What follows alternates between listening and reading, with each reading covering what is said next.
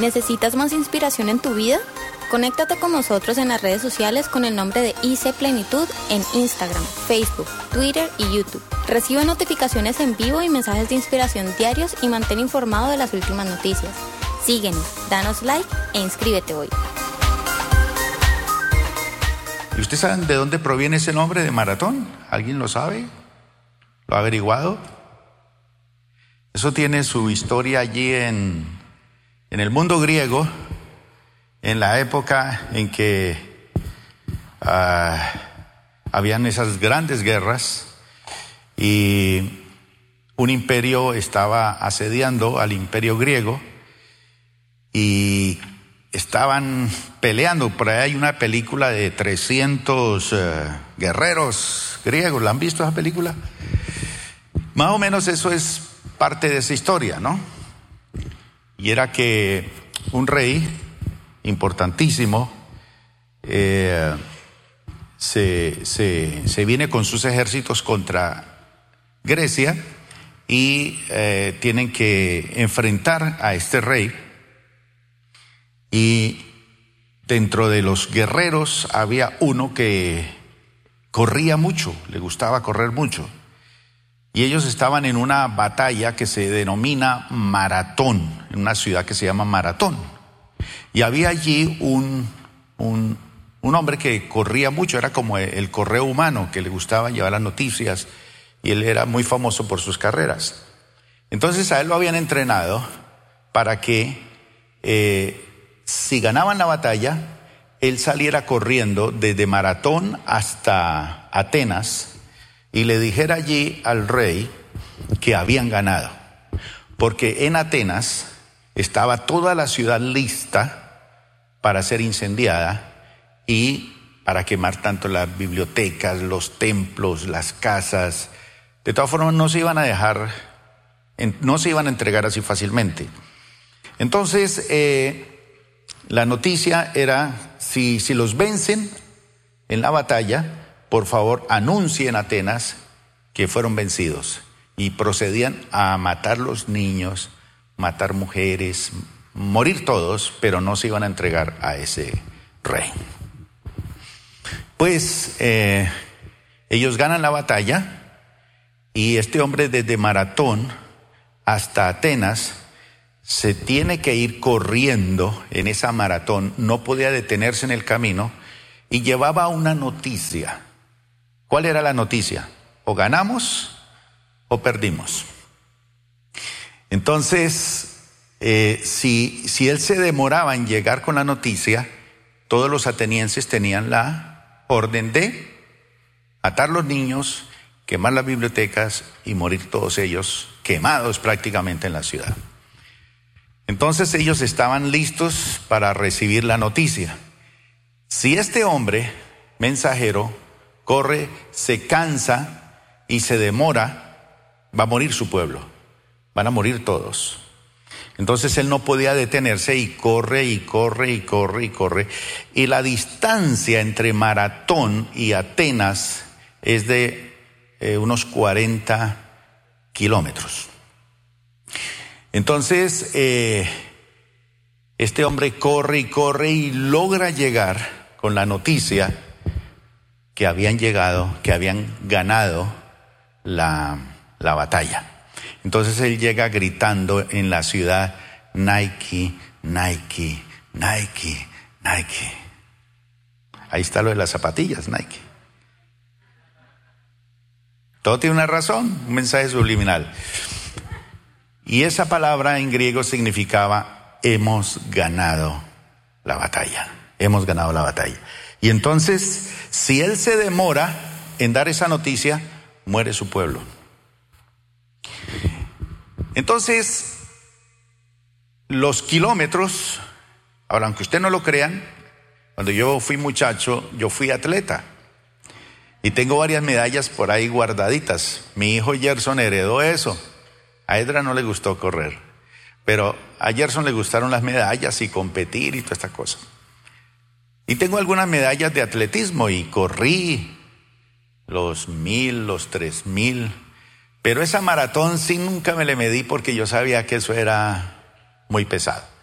Pues la maratón tiene una distancia eh, legal, reglamentaria, de 40 mil, eh, perdón, 40 kilómetros, pero no exactamente 40 kilómetros, sino 42 kilómetros, 195 metros. ¿Por qué no lo dejaron en 42? Porque cuando llega a 42, está que se muere, está que se revienta, está el cuerpo que da el máximo potencial, está que se rinde y aun cuando está ya rindiéndose, mentalmente tiene que pensar, faltan 192 metros más. Entonces, eso es una medida como en algún momento la quitaron y volvieron y los Juegos Olímpicos lo implantaron. Y esa es la maratón. 40 kilómetros, entonces son 40 mil, 42 mil, 195 metros, es decir, 26.2 millas. Así que la historia es una historia bien interesante. Esa es una, el, atleta, el hombre que lleva el correo. Eh, se llamaba Filipides, Filipides, y era un mensajero del ejército. Esa batalla, la batalla de Maratón, fue contra los persas, contra los persas. Y, fue bien interesante. De ahí surge el mito de eh, Maratón, de esta gran carrera. ¿Quién de ustedes ha tenido que salir corriendo de algún sitio alguna vez? Huyendo de una mujer, huyendo de una responsabilidad o lo iban a robar. Correr. Bueno, ¿y todos por qué no corremos la maratón? ¿Alguien de ustedes ha participado aquí en la maratón? Aquí en el Valle, aquí hay una maratón. Mire. ¿Y terminó? ¿Y de, qué terminó? Entre todas las mujeres. ¿No sabe? Pero llegó, pero llegó. No es fácil la maratón, maratón. Eso es una cosa que requiere técnica, que requiere em, entrenamiento.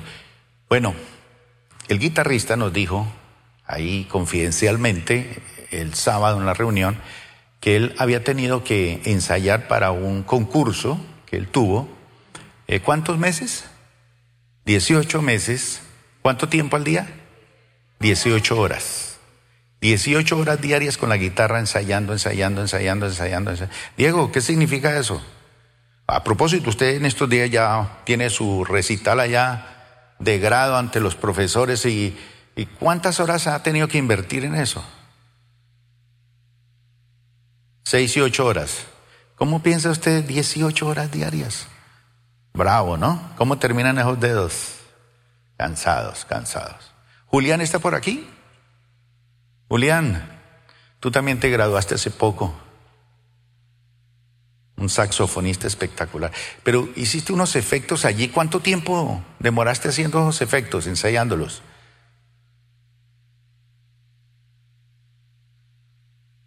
Dos años para lograrlo. Y después de que lo logró,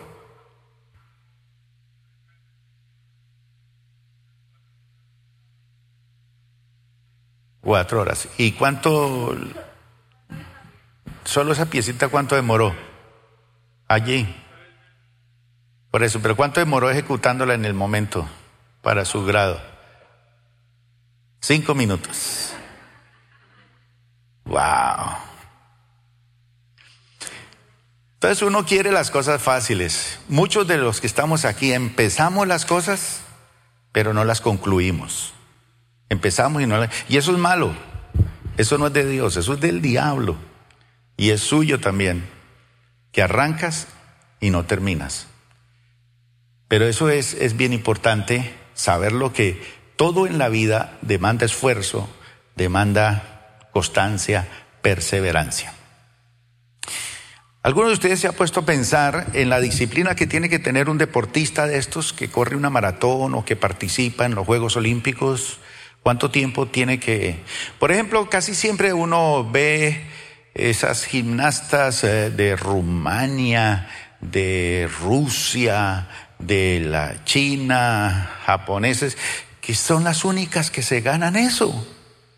Es raro ver por ahí un colombiano que aparezca por ahí. Y cuando uno investiga el tiempo que estos muchachos dedican a eso, tienen que ser muy buenos estudiantes, primero que todo.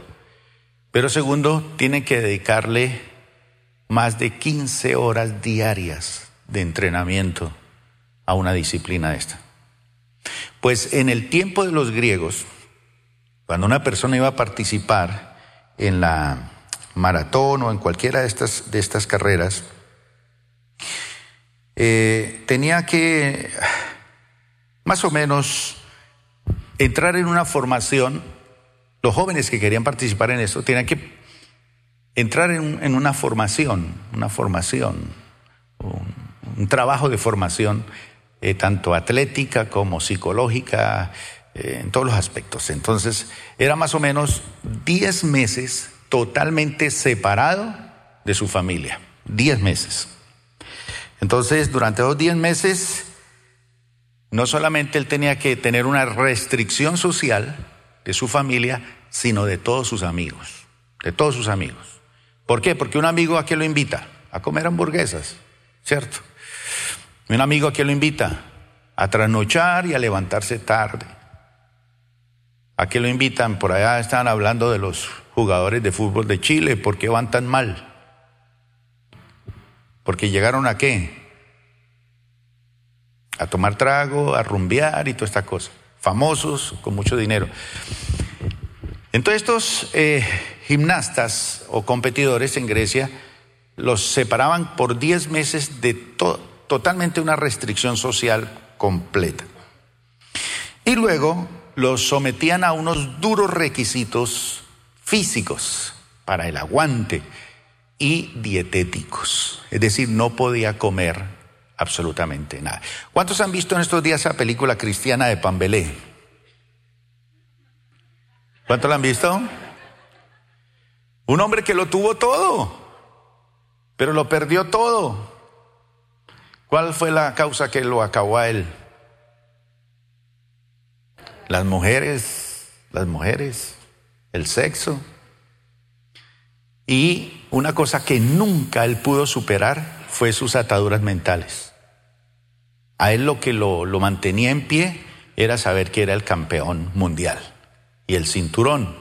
Entonces, sin eso él no se sentía que valía nada. Y él nunca, nunca, nunca, nunca eh, superó sus estados mentales, siempre siguió siendo el mismo que no creía en sí mismo, aunque era bueno.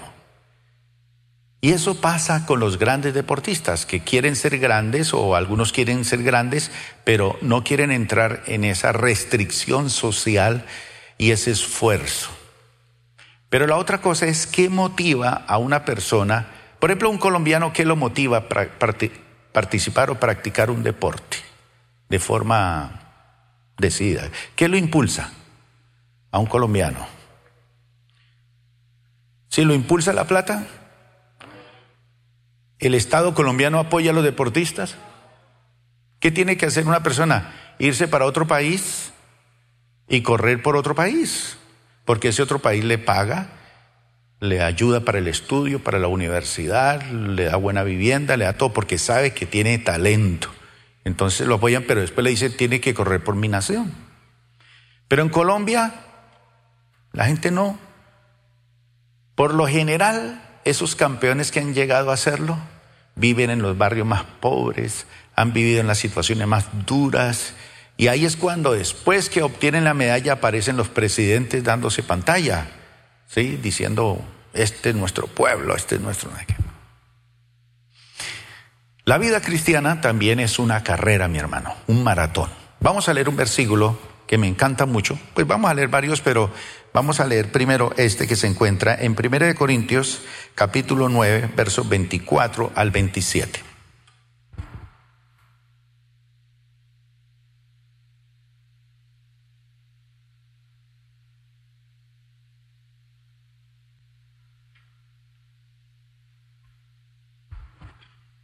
Pablo escribiéndole a los corintios.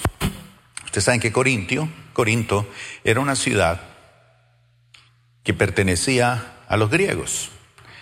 Era un puerto marítimo y habían juegos. En las Olimpiadas habían juegos allí, en Corinto. Y era un puerto bien perdido, pero también era un puerto, como decía Pablo, donde abunda el pecado, sobreabunda la gracia del Señor. Entonces Pablo, cuando vio ese puerto tan importante, él dijo, allí hay que fundar una iglesia. Y estableció una iglesia en ese lugar.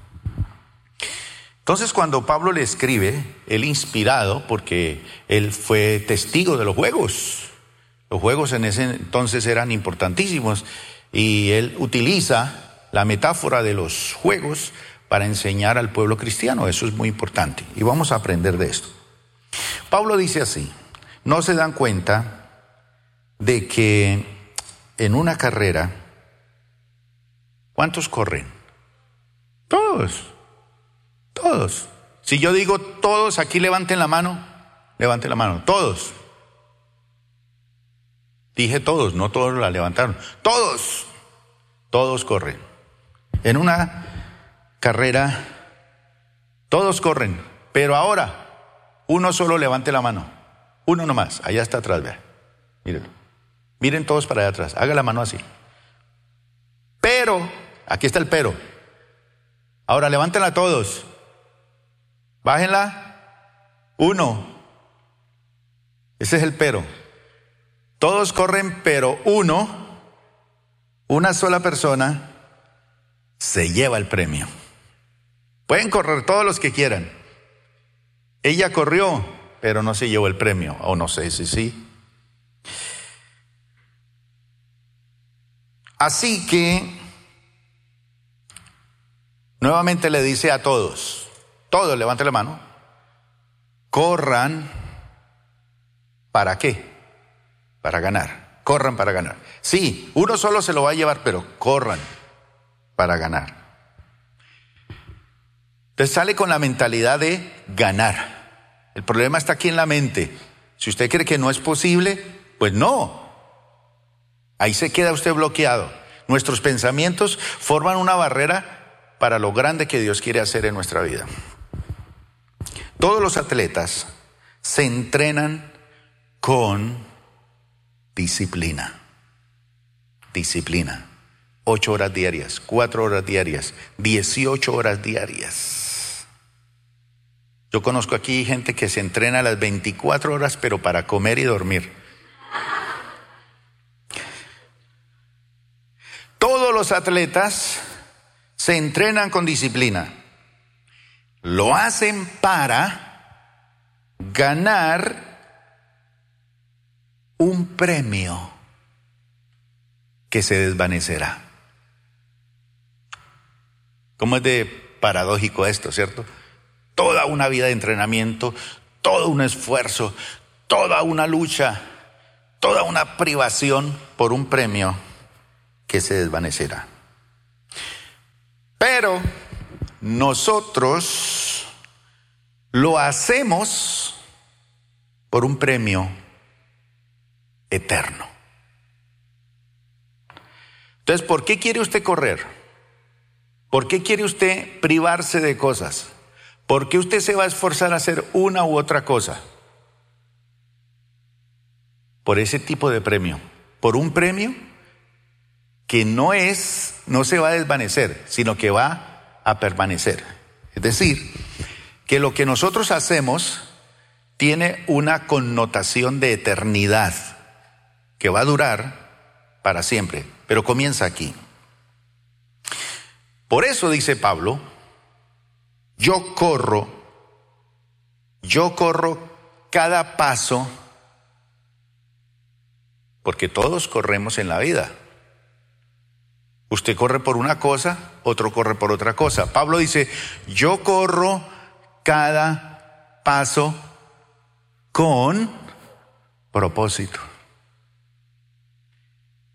Hay personas, y eso lo mencionamos el mes pasado cuando hablamos de la iglesia, la iglesia es muy importante no por el hecho de, estar bien ubicada o de tener buenos cantantes o tener mujeres hermosas en la iglesia. No, una iglesia tiene su razón de ser porque cuando uno se conecta en la iglesia, descubre que el propósito de Dios para su vida. Mire, a veces yo he visto que muchos de esos cantantes famosos que han saltado al estrellato en el mundo eran cantantes en la iglesia, del coro de la iglesia. Otros han llegado a ser grandes transformadores de su sociedad, de sus países. ¿Y dónde comenzaron? En la iglesia, conectados con su iglesia. Por eso le hago un llamado, deje de ser terco y conéctese con su iglesia. Entonces, cuando uno se conecta con la iglesia, uno encuentra y descubre el propósito de Dios para su vida. Aquí yo aprendo a hacer y aprendo a hacer. Aquí descubro que lo que Dios tiene para mí y empiezo a ser usado por Dios aquí. Y luego dice la palabra de Dios que si yo soy fiel en lo poco, sobre mucho el Señor me va a colocar. Primero me pone en el proceso de formación para descubrir el propósito ¿Haciendo qué? Haciendo cosas para otro. Y luego el Señor me va a dar mis propias. Pero si uno no aprende a cuidar lo de otro, menos cuidará lo que es de uno. Ay, Señor, yo quiero que me dé un carro como ese que compró Alberto la semana pasada. Mujeres, Alberto compró carro.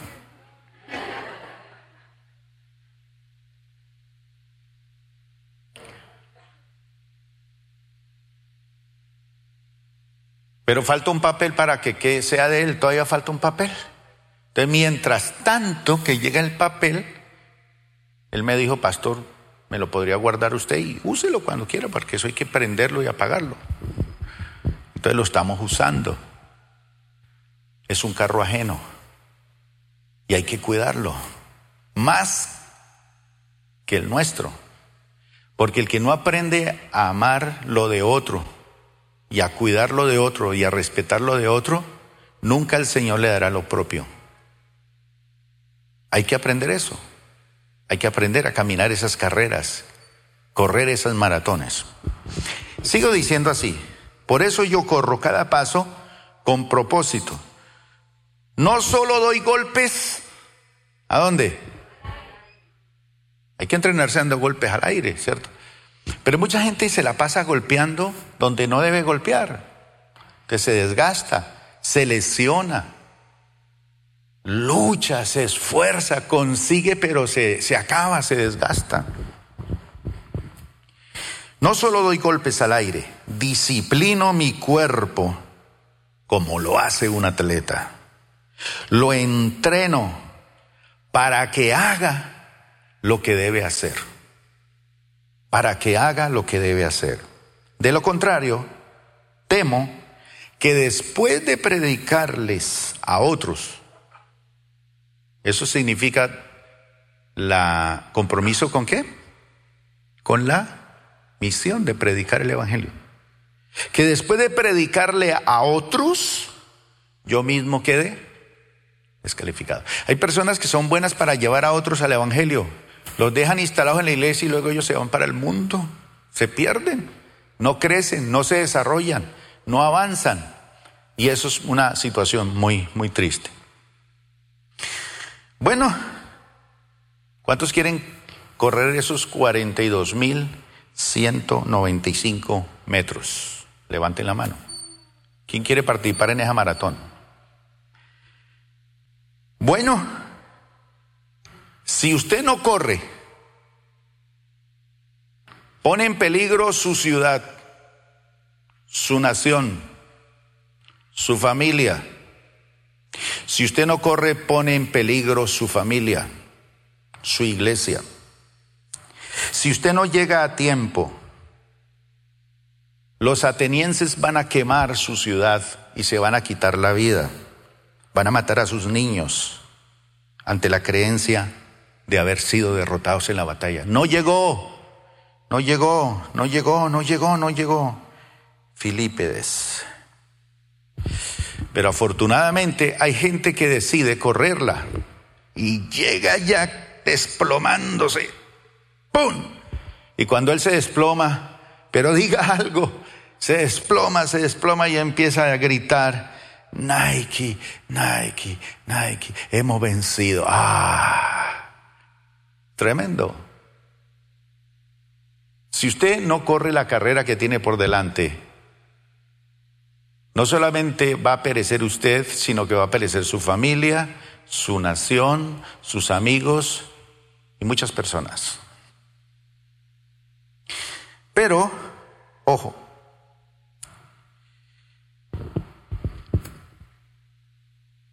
cuando Pablo utiliza estas metáforas, él utiliza la corona, la corona. Por ejemplo, en las carreras que se hacían en Corinto, la gente recibía una corona de pino. Se acogían el pino y organizaban una corona y eso era espectacular, pues. En Atenas no era de pino. Cada ciudad tenía su propia corona. En Atenas era diferente. En Atenas la corona era una corona de olivo. se la ponían cuando ganaban la Y en Delfos otra ciudad importantísima, era de laurel. Eran coronas bien, bien bonitas, pero eran perecederas. Todo eso se marchita, se seca. Pero cuando Pablo habla de nuestra carrera,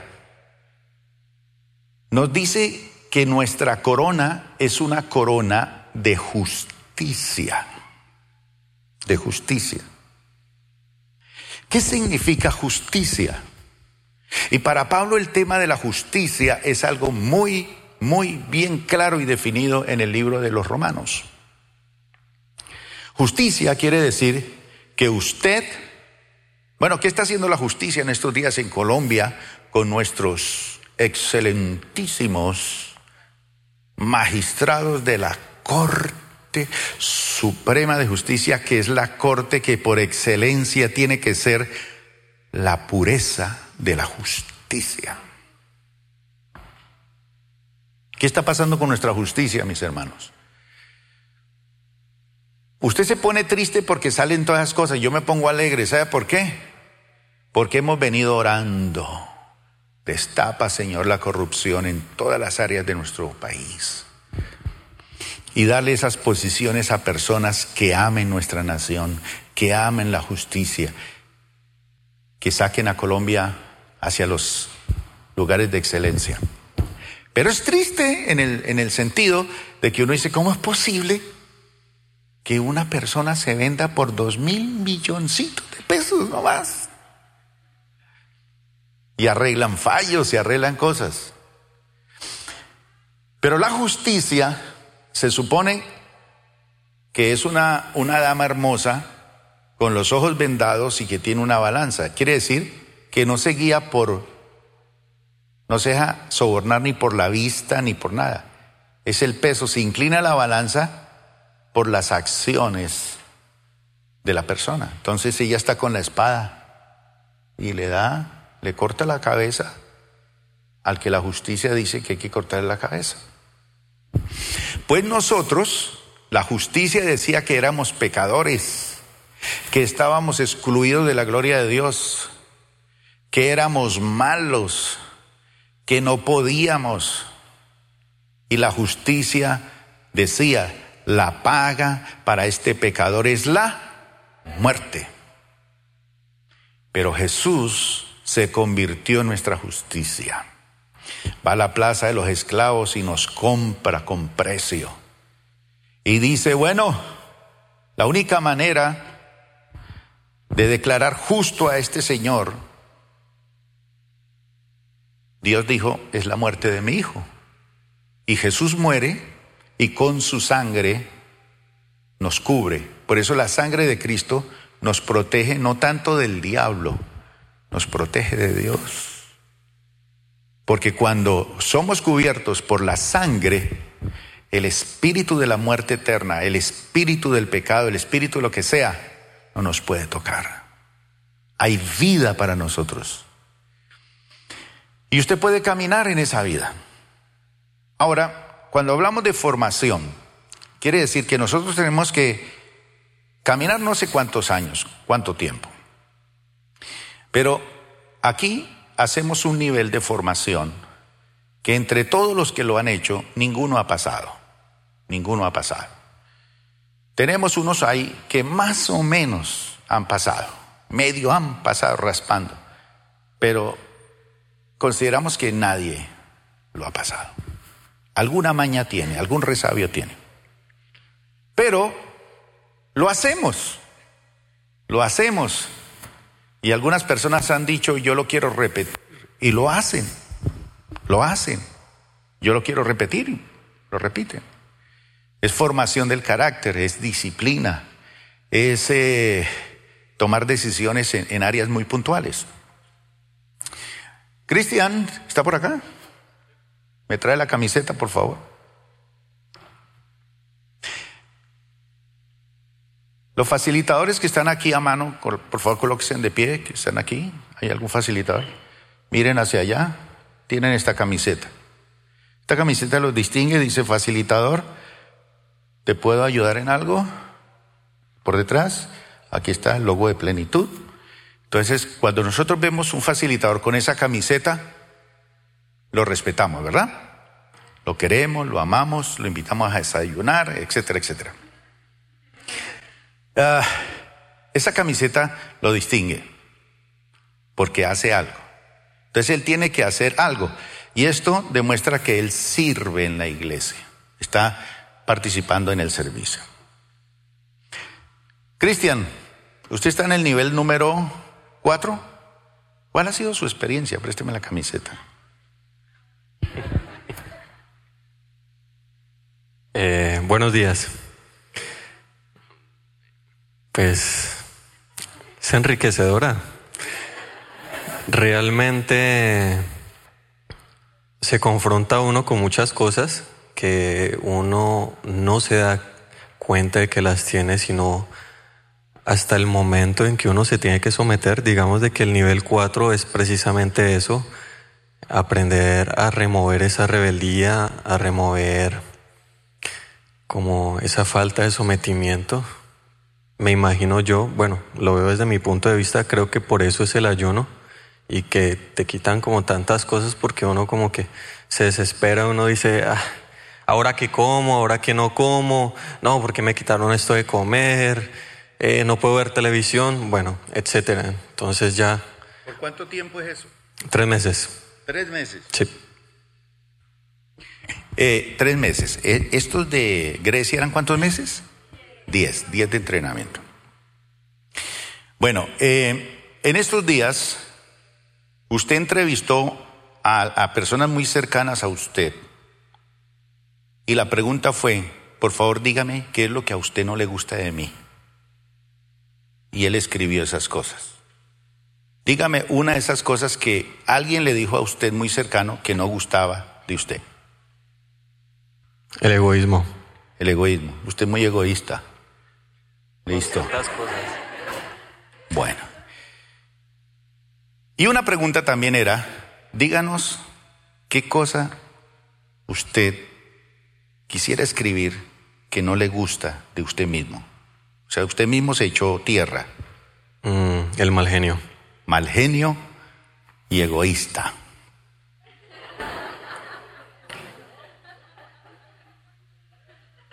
Bueno, córrase un poquito para acá. Pablo dice que corramos la carrera que tenemos por delante. Entonces, esa carrera parte de un hecho que tiene que tener una motivación. Entonces, él es, tiene dos cosas graves. Una, egoísta. Por favor, todos, estírele el dedo a él así. Y al mismo tiempo dígale, egoísta. Pero dígaselo. A ver, todos al tiempo. Uno, dos. La segunda que dijeron de él. Mal geniado. Señale, pero con el dedo acusador, hágale. Mal geniado. Ahora, eso es cierto. Eso es cierto. Pero aunque sea cierto, a uno no le gusta que se lo digan. Y aunque sea cierto, tampoco uno lo dice. Si usted se lo dice a su esposa, ¿dónde está su esposa? Ah, levante la mano. Que usted era malgeniado y egoísta, ¿ella le habría dado el sí para casarse? ¿Sí? ¿Aún así? Usted me ha dicho que las mujeres se pegan de un clavo ardiendo. Y eso es cierto. Eso es una cosa... Así lo quiero. Pobrecitas. Listo. Ahora, ¿cuántos años tiene usted, Cristian? 28. 28 años. Ese egoísmo y ese mal genio no se lo quitó ni el papá ni la mamá a palo desde chiquito. No se lo quitaron en el colegio ni en la universidad. Y ahora llega a la iglesia con esos dos problemitas.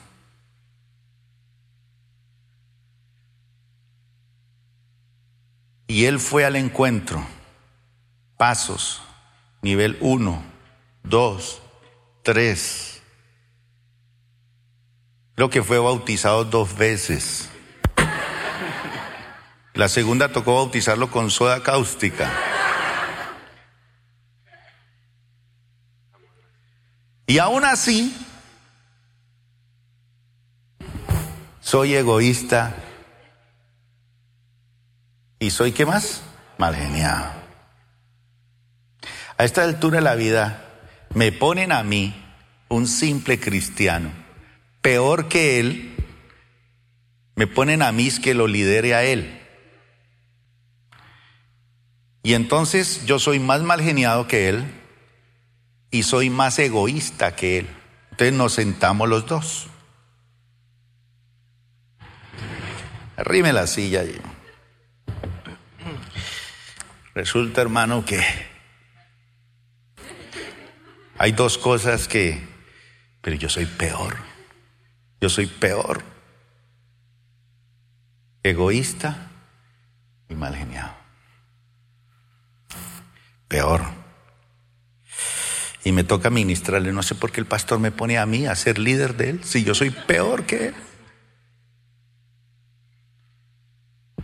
Entonces, hablamos los dos y yo tengo que llevarlo a él a que él tiene y yo tenemos que correr, competir. Él va a competir para ganar dos cosas. ¿Cuáles son las dos cosas que tiene que competir para ganar? Compite para ganar ese mal genio y dejarlo. Y compite para dejar el egoísmo. Entonces yo, como líder de formación, tengo que ponerle unas tareitas para hacerlo chocar contra el egoísmo y contra el mal genio. Entonces yo puedo averiguar Hablo con la esposa y le digo, ¿qué le saca la piedra a Cristian? No, que lo inviten a comer eh, vegetales. Entonces yo le digo, hermano, lo invito a un restaurante y me lo llevo. Y la única comida que nos ponen es vegetales, de la forma que a él no le gusta. Y quiero verlo cómo se los come, sin que él sepa. A ver qué dice. Sí, más o menos así. Pero resulta que pasan los tres meses y con el hecho de que yo haga algo con él, alguna dinámica, ¿ustedes creen que en esos tres meses él cambiará así por así? Si en casi 30, más de 30 años no ha sido capaz de caminar por nada. 30 años de malgeniado, de egoísta. ¿Será que ese líder que está al lado lo va a cambiar a él? Muy, muy difícil. Entonces tenemos que pararnos nuevamente y decir, bueno, Cristian, aquí lo que nos toca según la palabra de Dios es que póngase en posición de atleta, hermano. Vamos a correr. La meta está allá. ¿Cuáles son las dos cosas que usted tiene que dejar? Bien duro. Mal genio y egoísmo. Mal genio y egoísmo. Sí. Póngase usted en posición ahí mentalmente. ¿Cuáles cosas tendría que usted dejar? mentiroso, soberbio, se las pica de estrella.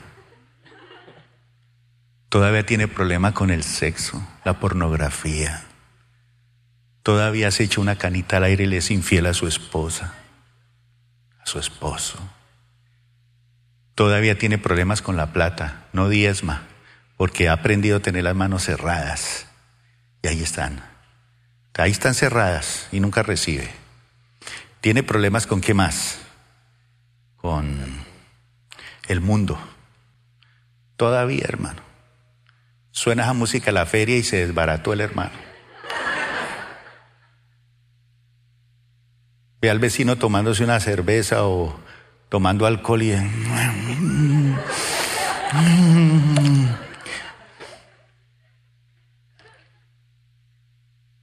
Todavía está. Menos mal que no vinieron esos que son así, todos raros. Vinieron los más santos aquí. Bueno, vamos a correr la carrera.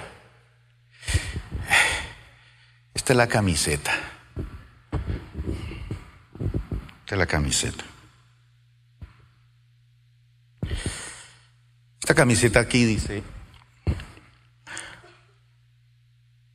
por Jesús, por Jesús, por Jesús por Jesús.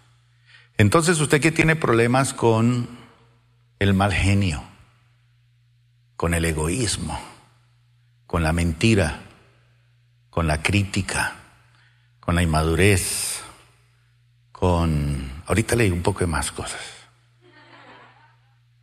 ¿Decide ponerse la camiseta por Jesús? Póngasela, mi hermano.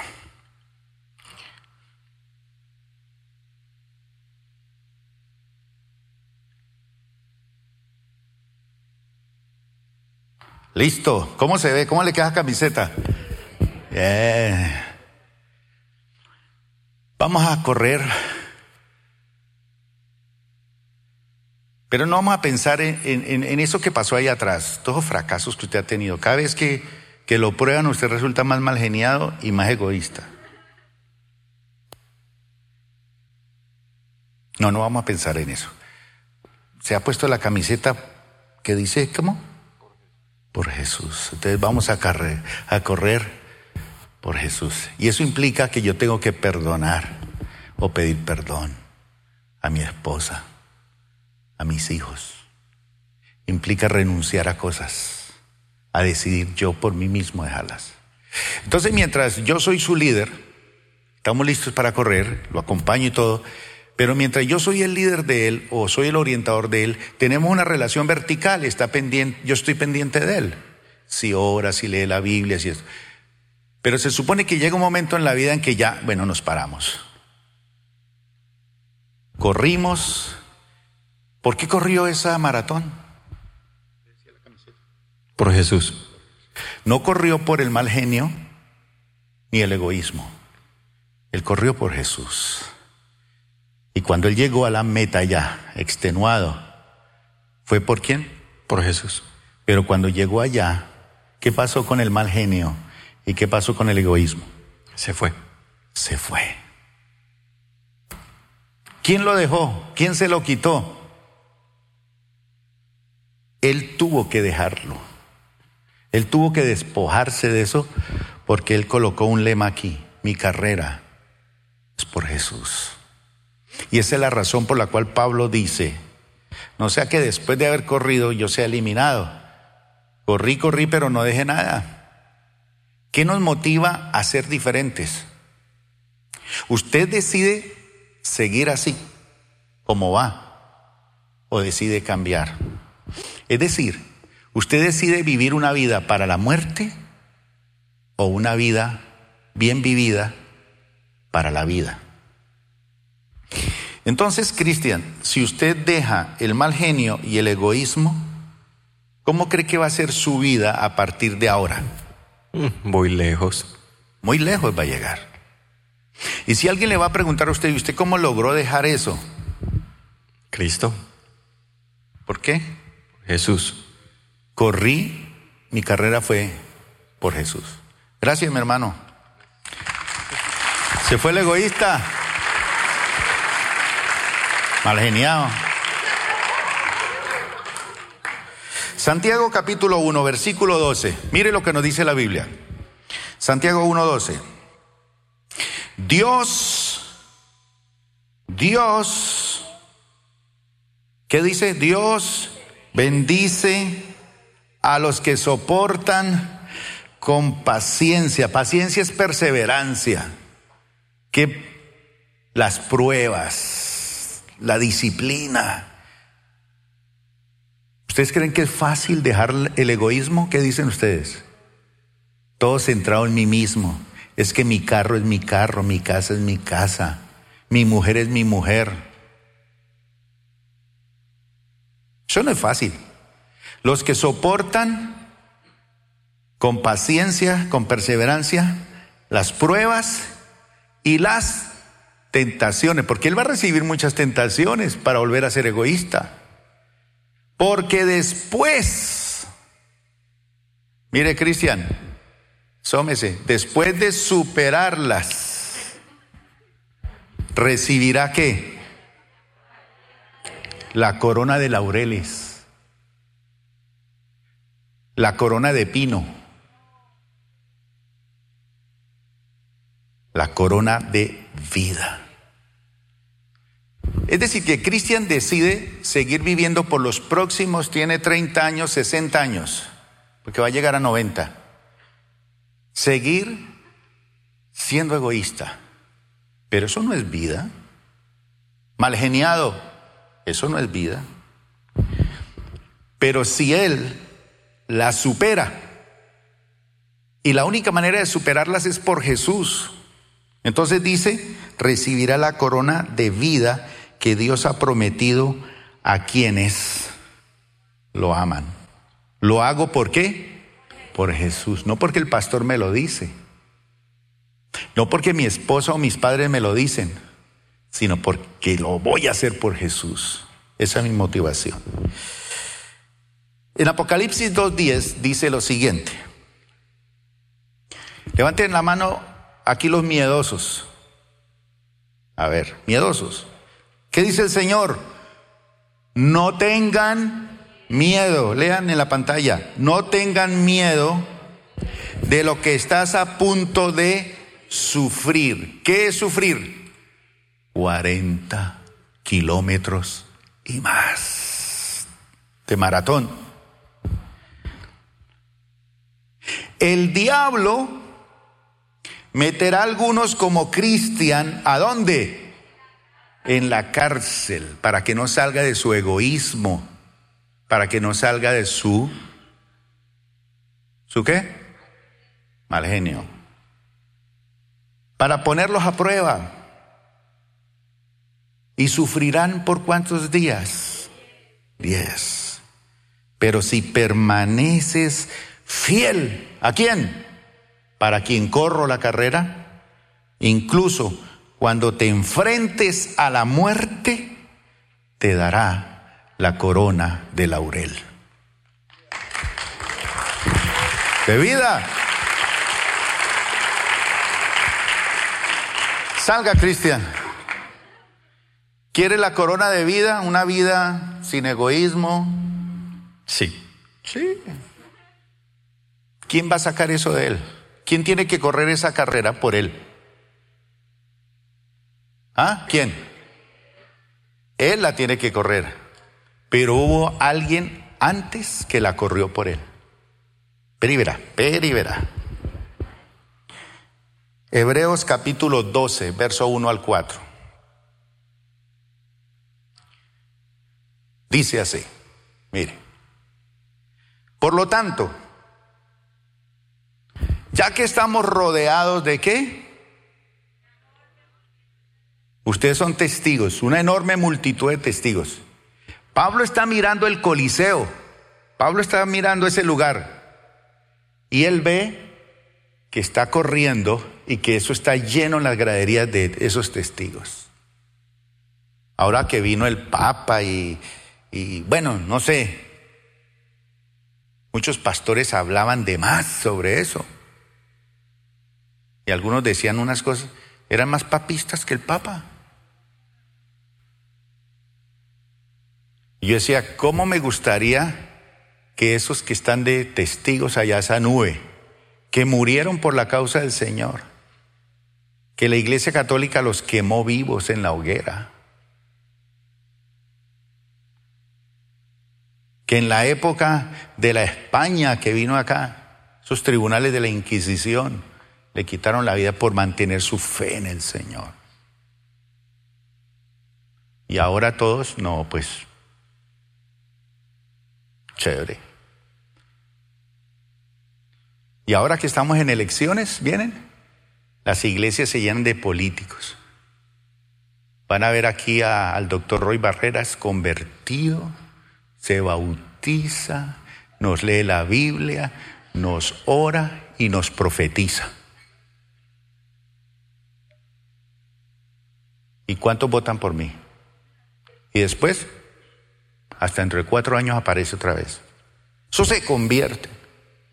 Y nosotros, ay, sí, mire. Entonces dice, por lo tanto, ya que estamos rodeados de una enorme multitud de testigos de qué? De la vida de fe. Gente de Dios que a lo largo de la historia murieron corriendo esa carrera por el Señor. Dice, quitémonos todo peso que nos impide correr Peso. ¿Cuál es el peso de él? Egoísmo y mal genio. Eso pesa. Pesa. Pero pesa muchísimo. Entonces dice, despojémonos de ese peso, especialmente el pecado que tan fácilmente nos hace que en la carrera tropezar. Ese egoísmo lo va a hacer tropezar si usted no se lo quita, hermano. Si no tropieza ahora, en 20 años o en 30 años. Dice, y corramos con perseverancia la carrera que Dios nos ha puesto por delante. Esto lo hacemos al fijar la mirada en Jesús, el campeón que inicia y perfecciona nuestra fe. Debido al gozo que le esperaba, Jesús soportó la cruz sin importarle la vergüenza que ésta representaba. Ahora está sentado en el lugar de honor, junto al trono de Dios. Piensen en toda la hostilidad que soportó por parte de pecadores. Así no se cansarán ni se darán por vencidos. Después de todo, Ustedes aún no han dado su vida en la lucha contra el egoísmo y contra el mal genio. Mire, Cristian, una buena noticia. Y una buena noticia, y con esto termino. Este señor, Cristian, es cristiano. ¿Veis? Cristian es cristiano. Cristian, tú no tienes que competir por la salvación. ¿Por qué? Ya me fue dada. Ya la tengo. Ya la tiene. Él ya fue salvo. Con todo ese listado de cosas malas, pero él ya es salvo. Él ya lo salvó el Señor. Él compite contra el egoísmo y contra el mal genio porque Él ya tiene la salvación. Pero está el egoísmo y el mal genio en Él. Pero Él es salvo, salvo. Sí, Señor. Él ya experimentó la salvación. Es decir, Él desde el momento que acepta a Cristo como su Señor y Salvador, ¿cuántos de los que están aquí han aceptado a Cristo como Señor y Salvador? Tengan la mano levantada. Ahí usted ganó la carrera. Oiga bien, ahí usted ganó la carrera en Cristo. Ya la ganó. Ya es un ganador. Ya eres un campeón. Ya eres parte de esa élite de ganadores. Pero ahora estamos en la carrera por quién? Por Cristo. Él ya es salvo. Él no tiene que correr por la salvación. Él ya es salvo. Pero él ahora va a correr por Cristo. Señor, voy a correr por ti y por ti voy a vencer el egoísmo y el mal genio. Démosle un aplauso al Señor.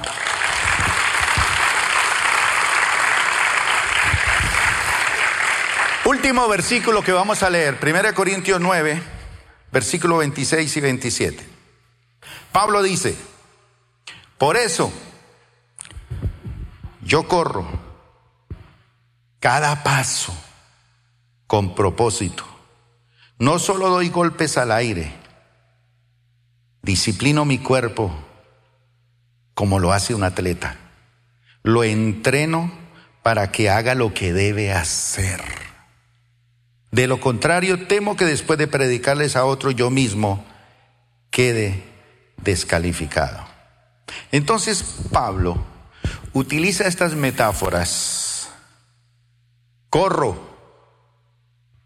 lucho, golpeo, domino. Bueno, el cuerpo no es malo, pero es el campo de batalla de la tentación. Claro que sí. Es el cuerpo el que le dice a él, sea mal geniado. Pero mi hermano, esto es cuestión de decidir en convertirse y en caminar en lo que ya tengo. Gracias por acompañarnos el día de hoy. Nosotros creemos que Dios quiere hacer más cosas para ti y a través de ti, y nos encantaría saberlo. Si has sido impactado por este ministerio, compártelo en nuestro correo electrónico info.plenitud.org. Otra vez muchas gracias por acompañarnos y esperamos que este mensaje sea de bendición para ti.